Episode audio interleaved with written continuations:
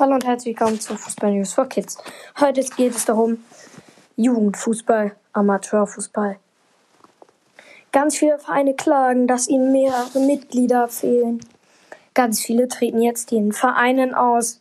Das ist leider sehr schade für viele, denn, denn der Fußball war früher so, so gut in den, in den Vereinen. Jetzt gibt es kein Training, keine, keine Spieler mehr, gar nichts. Ganz viele. Der ST Kondo hat sogar 100 Mitglieder verloren. Nach den Ferien soll es aber damit weitergehen.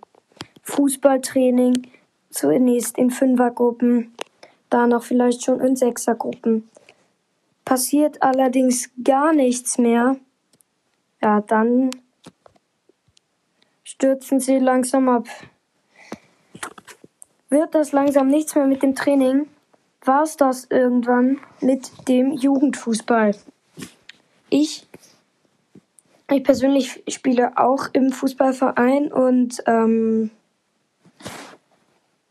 ja, ähm, bei mir ist halt auch ständig so, vor allem jetzt in letzter Zeit, dass keiner richtig Training hat.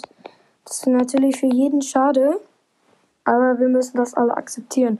Und deswegen haben wir hier ein so großes Problem. Auch bei mir im Verein haben wir mindestens 50 Mitglieder verloren.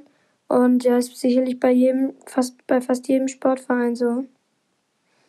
Und ja, ich wünsche mir, dass das sich jetzt ziemlich schnell ändert. Und ja, das war's schon von Fußball News for Kids. Bis dann. Ciao, ciao.